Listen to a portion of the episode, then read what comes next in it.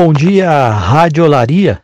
Mais um sábado, amanhã já é domingo, mais um dia do Senhor na nossa história.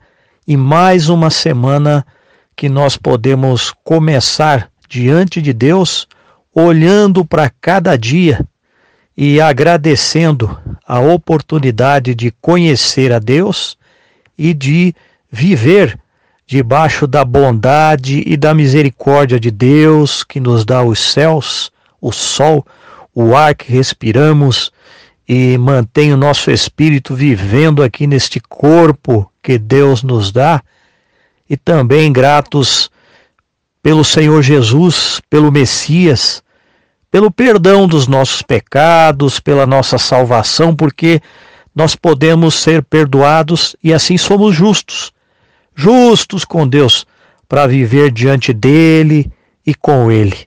Então, com estas verdades no nosso coração, nós nos lembramos de Salomão, o grande sábio que escreveu Eclesiastes, e disse que o Senhor colocou a eternidade em nossos corações, mesmo que não venhamos a entender tudo o que está acontecendo diante dos nossos olhos. Mas a eternidade em nossos corações nos chama para olhar adiante, para olhar para frente, para olhar para cima e para encontrar e perceber Deus, pois os céus proclamam a glória de Deus e a palavra do Senhor é perfeita e revigora a alma. E a palavra do Senhor é que a graça e a paz do Senhor Jesus Cristo esteja com você em toda a nossa programação da Rádio Olaria. Um grande abraço.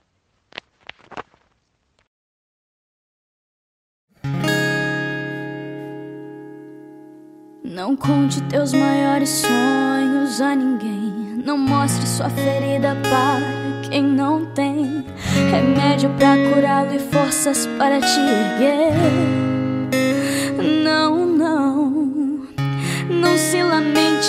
Quem quer ver tua dor. Não mostre sua fraqueza aos inimigos teus. Mostre só pra Deus. Não chore para quem não sabe decifrar a lágrima de sofrimento em teu olhar. Existe um lugar que é próprio para isso. É você e Deus, é no altar.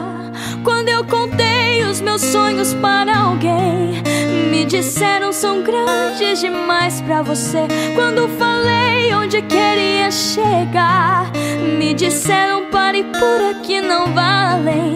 Mas com Deus foi bem diferente. Ele me disse: vai em frente, eu contigo estou. Quando eu senti medo de seguir, disse: prossiga, eu te fiz pra ser um vencedor. Desde então eu me limitei.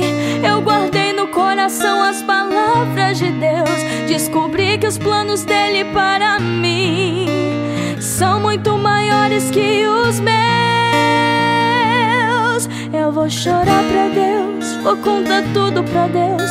Vou fechar a porta do meu quarto e ficar a sós com Deus, só Ele e eu. Eu vou mostrar pra Deus todos os sonhos meus, tudo em seu altar eu entregarei. A partir de hoje é Deus e eu e mais ninguém. Eu vou chorar pra Deus, vou contar tudo pra Deus, vou fechar a porta do meu quarto e ficar a sós com Deus, só Ele e eu. Eu vou mostrar pra Deus todos os sonhos meus, tudo em seu altar eu entregarei. A partir de hoje é Deus e eu, e mais ninguém.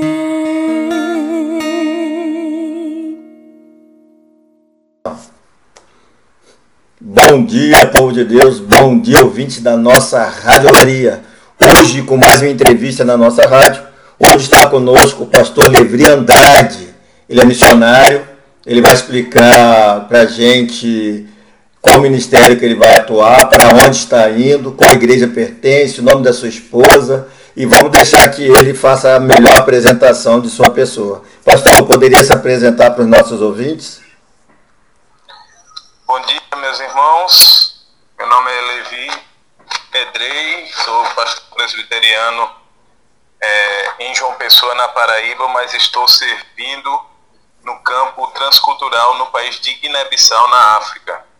Sou casado com a Bruna e somos pais do Lucas e da Rebeca. Pastor, eu sei que você está com a viagem já marcada para Guiné-Bissau.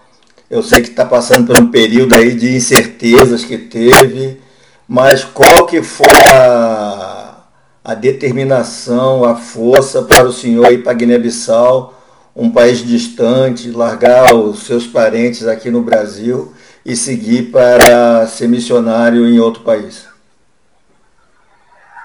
Então, o desejo de servir no campo transcultural, especificamente em Guiné-Bissau, ele surgiu por volta de 2006, quando eu conheci alguns missionários de Guiné-Bissau aqui no Brasil. E, e naquele contato, é, nós programamos uma viagem né, um, a curto prazo para um serviço pontual no país. E a partir dali, Deus começou a despertar o meu coração para a necessidade daquele país. E durante o período do seminário, o Senhor cada vez mais ia aumentando o desejo de servi-lo entre o povo de Guiné-Bissau. Quando fomos, eu e minha esposa, em 2015 para lá, nós buscávamos o direcionamento de Deus para o campo missionário e ouvimos claramente o que Deus queria para nós lá em Guiné-Bissau. E aprove ao Senhor que no início de 2018 estivéssemos mudando definitivamente para Guiné-Bissau, aonde estamos há três anos morando no meio de uma aldeia de muçulmanos no interior do país. E como que é estar no meio de muçulmanos, sendo evangélico, para sua família e para realizar a evangelização nessa localidade específica que você está ali? É um desafio muito grande. É, o contexto muçulmano ele é bem é, difícil, há uma resistência grande ao Evangelho, mas Deus tem nos dado uma graça tremenda de termos aceitação do povo. A gente, para a glória de Deus, assim, caiu mesmo na graça do povo.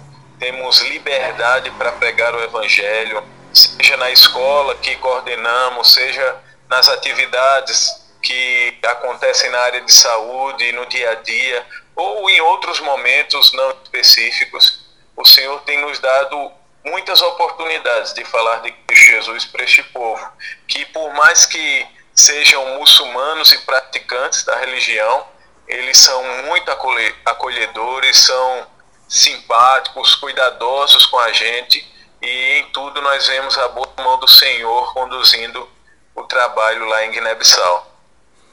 Pastor, e quando você deu notícia para sua esposa, para sua família, qual que foi a reação deles assim de ir para um país distante, não é um país que assim tem uma boa escola, acredito eu, se eu estou enganado.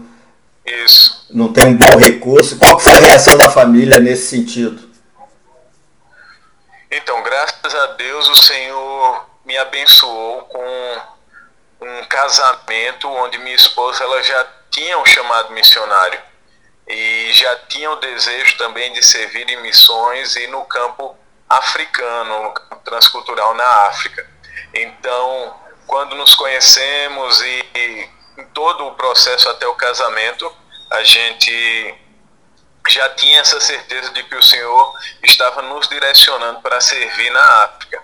E quando chegamos para nossa família, é, para dar essa notícia, né? O primeiro contato né, é sempre um choque, uma surpresa, por mais que tanto a minha quanto a família dela é, seja formada por cristãos e, e, participam da igreja há muitos anos, é, há sempre uma resistência, há um temor, justamente por causa das condições, da distância, da saudade, das dificuldades de saúde, de educação e tantas coisas.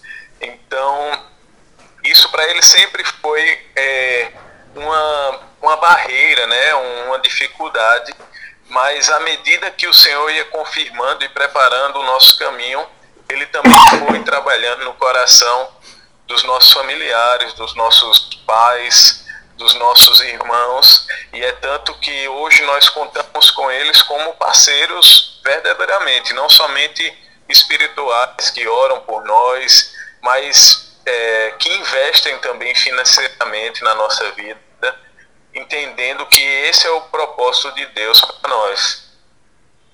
Pastor, e como funciona? Você já teve lá e retornou para as férias, que eu acredito foi isso e quanto tempo vocês ficam no campo missionário e quanto tempo vocês vêm para o Brasil para para ver os parentes. Como que funciona esse tempo fora esse tempo de retorno?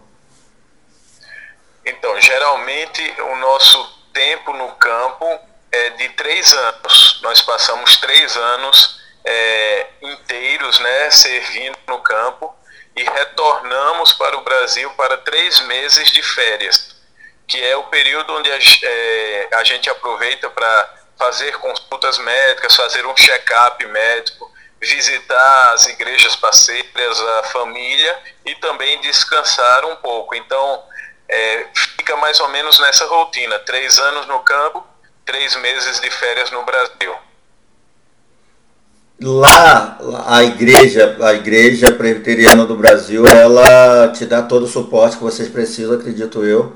E tem as igrejas parceiras aqui. Mas como funciona para a educação dos seus filhos num país distante? Existe uma escola especial ou eles frequentam a mesma história daquela, das, a mesma escola daquelas pessoas que vocês estão evangelizando? Então, a, a situação da educação no país de Guiné-Bissau é bem precária e nós precisamos também ter uma, uma estratégia para não prejudicar a questão do aprendizado dos nossos filhos, uma vez que é possível que no futuro eles venham estudar no Brasil. Então a gente tem que caminhar pensando um pouco nesse futuro. A princípio, lá na nossa casa, nós temos o Lucas, que tem quatro anos, e a Rebeca, que só tem nove meses. E nós estamos nos preparando, e já iniciamos com o Lucas a questão do ensino domiciliar, o homeschooling. E também queremos associar esse ensino domiciliar atividades do Lucas na escola que nós coordenamos na nossa aldeia, a fim de que ele possa interagir com as crianças, que ele possa ser conhecido e domiciliar com a que ele frequente também a escola local na nossa aldeia que nós coordenamos para que ele possa interagir com as crianças, né, conhecê-las, ser parte da vida da aldeia e também cremos que Deus pode usar a vida dele para que o evangelho chegue com mais eficiência na vida dessas crianças. Pastor, é uma curiosidade que eu acredito que a maioria dos nossos ouvintes não conhece muito bem Guiné-Bissau. A, vestimenta, você precisa vestir de uma forma diferente, o senhor, a sua esposa, ou seria o mesmo tipo de roupa que nós usamos no Brasil? Não, nós, nós precisamos ter alguns cuidados com as vestimentas é, para que a gente não crie barreiras em relação ao povo. Por exemplo, lá na, na aldeia eu não costumo andar de bermuda é, entre a, no meio da aldeia, porque para o muçulmano em si, lá na nossa região, isso não é uma prática deles. Os homens geralmente usam aquelas batas longas que chegam até o pé e isso faz parte de você enxergar a cultura deles e respeitar. E minha esposa, por exemplo, ela quando vai sair de casa ou quando vai receber alguém, mesmo que na porta de casa, ela sempre usa o véu, tá com o seu vestido que geralmente cobre até o, a parte da perna, né, abaixo da perna, ali no tornozelo, pois esse é o costume local e precisa ser observado pela gente a fim de que a gente não, não distancie o povo e facilite a pregação do Evangelho. Uma última pergunta de curiosidade de um cristão que tem a paixão também pela, pelas missões o alimento é muito diferente, você teve que se adaptar. Quando você recebe uma visita no, no seu lar, no campo missionário, você oferece comida brasileira ou já, já sabe fazer a comida local? Como funciona? Então, isso é, é, o pessoal tem bastante curiosidade sobre isso, mas é, nós, para que a gente possa exercer bem as atividades, nós precisamos ter uma alimentação básica um pouco parecido com o que a gente tem aqui no Brasil. Isso acaba tornando o custo de vida muito alto, pois todos os produtos, é, feijão, macarrão e entre outros, leite e outros utensílios são importados. Guiné-Bissau não produz absolutamente assim nada, a não ser o arroz. Então, para que a gente tenha essa cesta básica brasileira, a gente precisa se deslocar para a capital pelo menos uma vez por mês, fazer essas compras e retornar para a nossa aldeia. Isso assim dá uma, uma energia, uma força maior do que se a gente tivesse na dieta do povo, que é muito precária em relação a nutrientes. Então, quando a gente recebe alguém na nossa casa, algum, algum voluntário, não se preocupe que ele vai comer semelhante à comida do Brasil, apesar de que tem alguns pratos da culinária de Guiné-Bissau que são maravilhosos, maravilhosos que a gente assim, pelo menos uma vez por semana faz questão de cozinhar, Bruna, minha esposa, porque são muito saborosos. E o senhor já teve alguma, algum resultado do seu trabalho em Guiné-Bissau que o senhor possa sim relatar ou o senhor ainda está no período de, de plant, do plantio e ainda não teve a satisfação da colheita? Assim, a gente, apesar de não ter nenhum número, né, em três anos não, não há registro nem relato de nenhuma conversão, nós estamos felizes com o que Deus tem feito é, com a oportunidade que temos tido de anunciar o Evangelho em todo o tempo, com a resposta e o respeito que as pessoas têm por nós e reconhecem essa liderança no meio da aldeia também, junto com eles. E, e cremos que em breve o Senhor há de abrir os olhos desses que estão ouvindo a, a pregação do Evangelho. Então, apesar de não termos convertidos nesses três anos, nós estamos contentes em saber que um dia veremos ou ouviremos falar de uma igreja que surgiu na nossa aldeia, lá em Sintiaçama, entre o povo Fula. Amém. Pastor, foi uma alegria muito grande estar conversando com o senhor. Só deixar um tempinho aí na arrumação de viagem para estar falando para os nossos ouvintes da nossa rádio. Eu queria que o senhor deixasse um versículo para a nossa igreja e depois uma oração para aqueles nossos ouvintes. Pode fazer a leitura e a oração. Sim, será um prazer. Foi um prazer estar com os irmãos, compartilhando um pouco daquilo que Deus tem feito no campo de Guiné-Bissau. E contamos com as orações dos irmãos.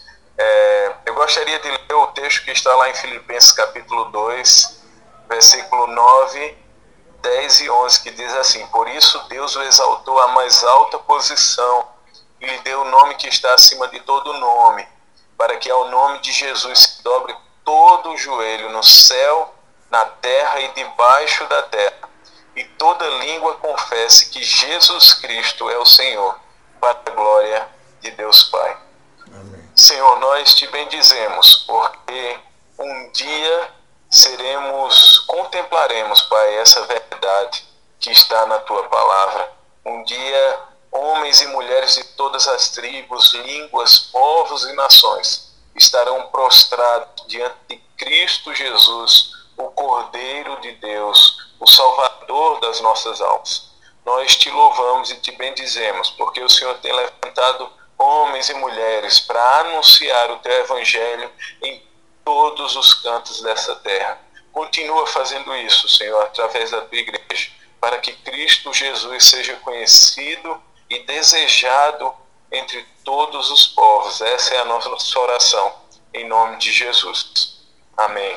Pastor Levi, eu deixo aqui um abraço da nossa Igreja Presbiteriana Olaria, em Curitiba, um abraço do nosso pastor Ivan, que é o pastor da nossa igreja, e agradecemos aí a disponibilidade do Senhor nesses momentos gostosos que nós passamos agora. Ô, meu irmão, foi um prazer. Também, por favor, mande o nosso abraço para a igreja, para o pastor. E nossa gratidão pelo contato. Foi um prazer muito grande estar com vocês. E eu vou lhe, eu vou lhe enviar as fotos do, do trabalho para que o senhor possa utilizá-las. Tá bom, muito obrigado.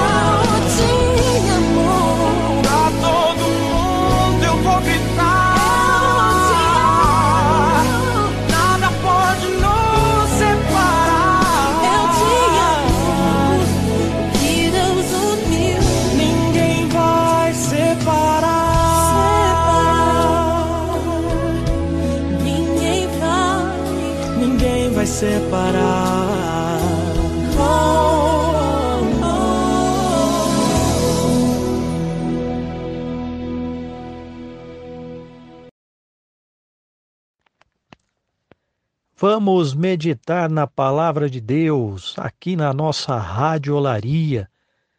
Vamos lembrar e aprender que Jesus é o caminho, Jesus é a verdade e Jesus é a vida. Como ele mesmo disse: Eu sou o caminho, a verdade e a vida. Jesus é o caminho porque somente ele veio do Pai e somente ele, justo, pode conduzir os homens para o Pai Celestial. Somente ele pode retirar os nossos pecados e também nos oferecer a sua virtude, toda a vida que agrada a Deus, para que nós possamos então estar justos diante de Deus. Por isso que ele é o caminho. Ele é o único caminho verdadeiramente para a pessoa de Deus. E essa é também a verdade.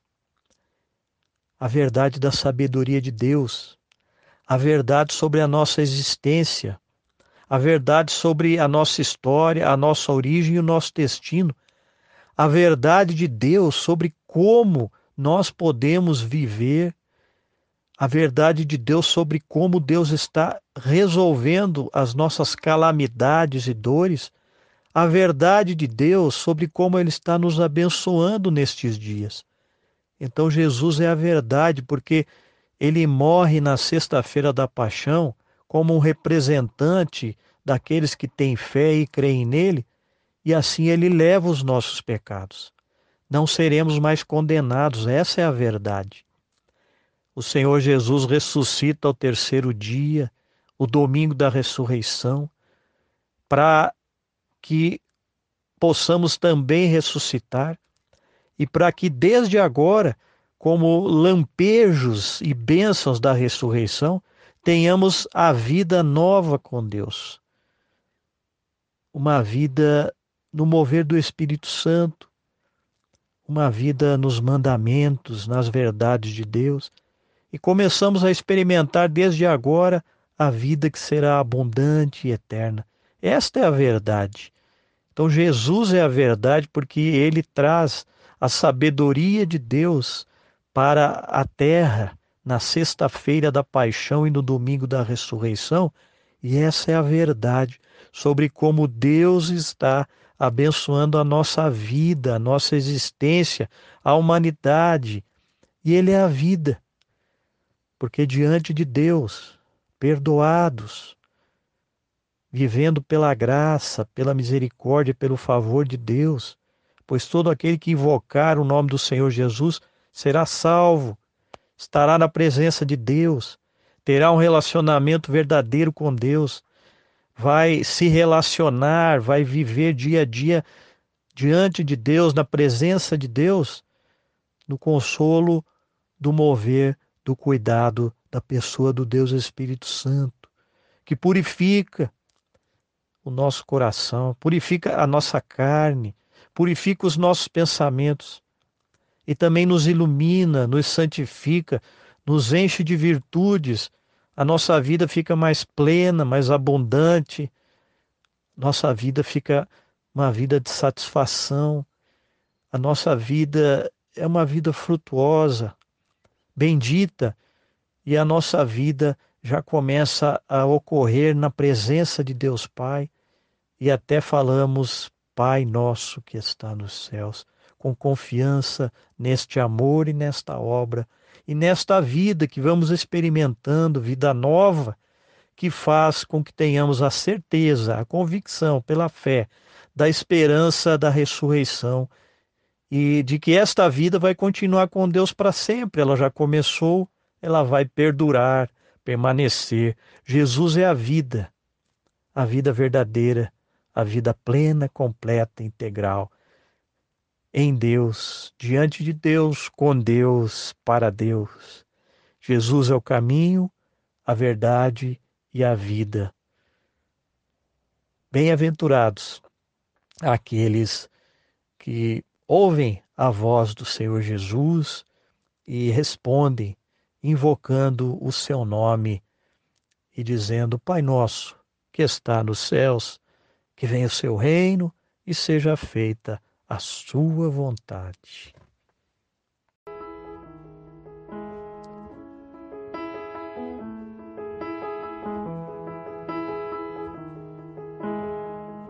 What do you do when you don't get better? Strong arms get too, get too weak to hold her. Oh God, give me and just enough strength to make it through. Mm. Sleepless, this madness is walking me out to the ledge and stands there beside me, shivering out on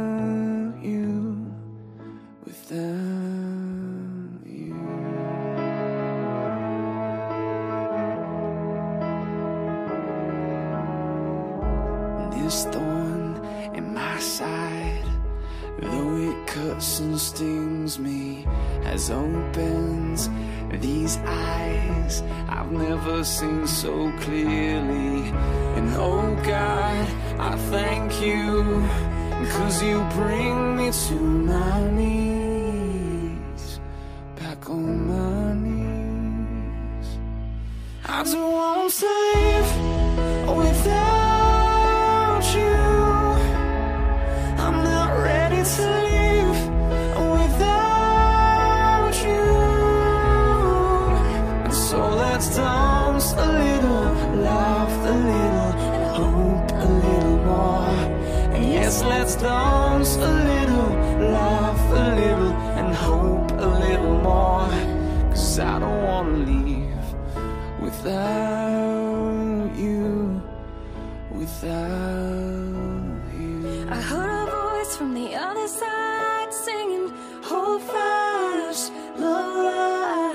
winter turns into summertime, singing, Hold fast, love lasts. I heard a voice from the other side singing, Hold fast, love lasts. As winter turns into summertime, singing, Hold fast.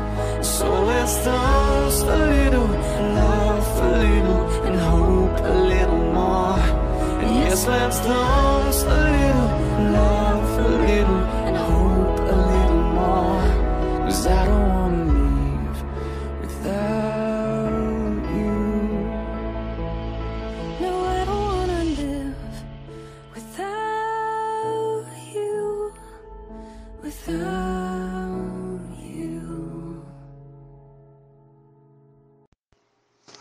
Continuamos com a nossa série Mulheres Citadas na Bíblia. Hoje nós temos ela, Leia. Quem era Leia?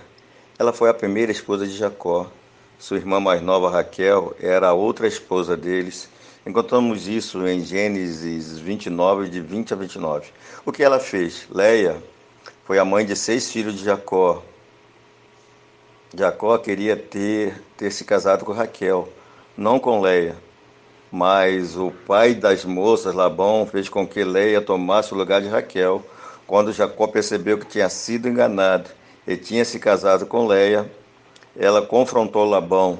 Labão disse que não era costume a filha mais nova se casar antes da mais velha. Daí, uma semana depois, Jacó se casou com Raquel. Encontramos isso em Gênesis 29, 26 a 28. Jacó amava mais Raquel do que a Leia. Por isso, Leia ficava com ciúme, estava sempre competindo com sua irmã pelo amor e atenção de Jacó. Deus viu que Leia estava passando e abençoou com seis filhos e uma filha.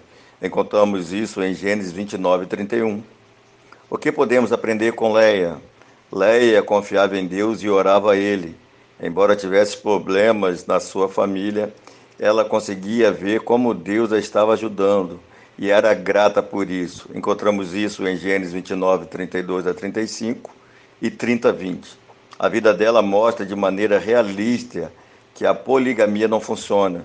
Embora Deus tenha tolerado essa prática por um tempo, o padrão de casamento aprovado por Deus é que o homem tem apenas uma esposa e a mulher apenas o marido. Mateus 19, 4 a 6 nos diz isso. E que nós possamos ter essa consciência que, mesmo sendo desprezados pelas pessoas aqui na face da terra, nós temos Deus como nosso Senhor que defende as nossas causas. Radiolaria, neste mês de maio com você. Continuemos com a nossa programação.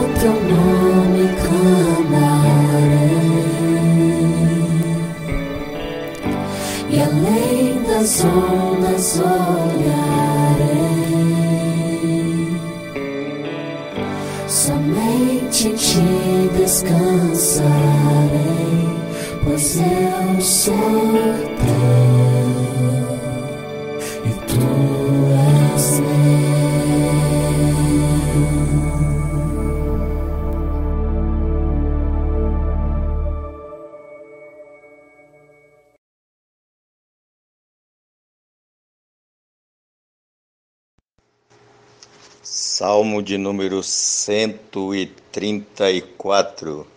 Eis aqui, bendizei ao Senhor todos vós, servos do Senhor, que assistis na casa do Senhor todas as noites. Levantai as vossas mãos no santuário e bendizei ao Senhor. O Senhor que fez o céu e a terra te abençoe, desde Sião. Amém. Continuemos com a nossa programação.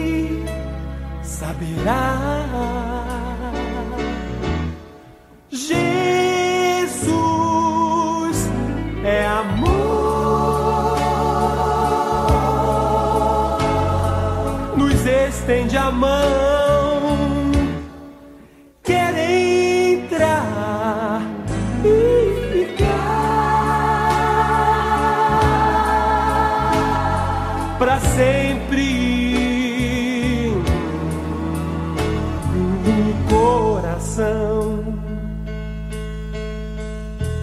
Suas palavras nos conduzem e deixam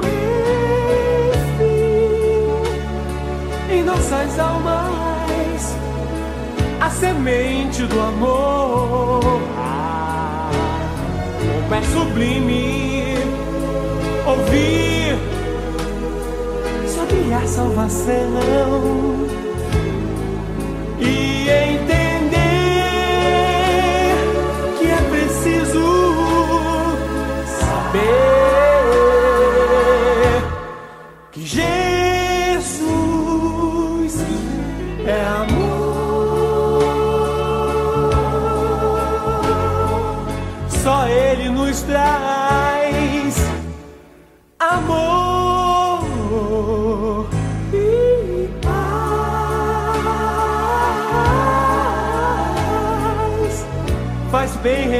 repetir. Jesus é amor, é salvação. Abra o coração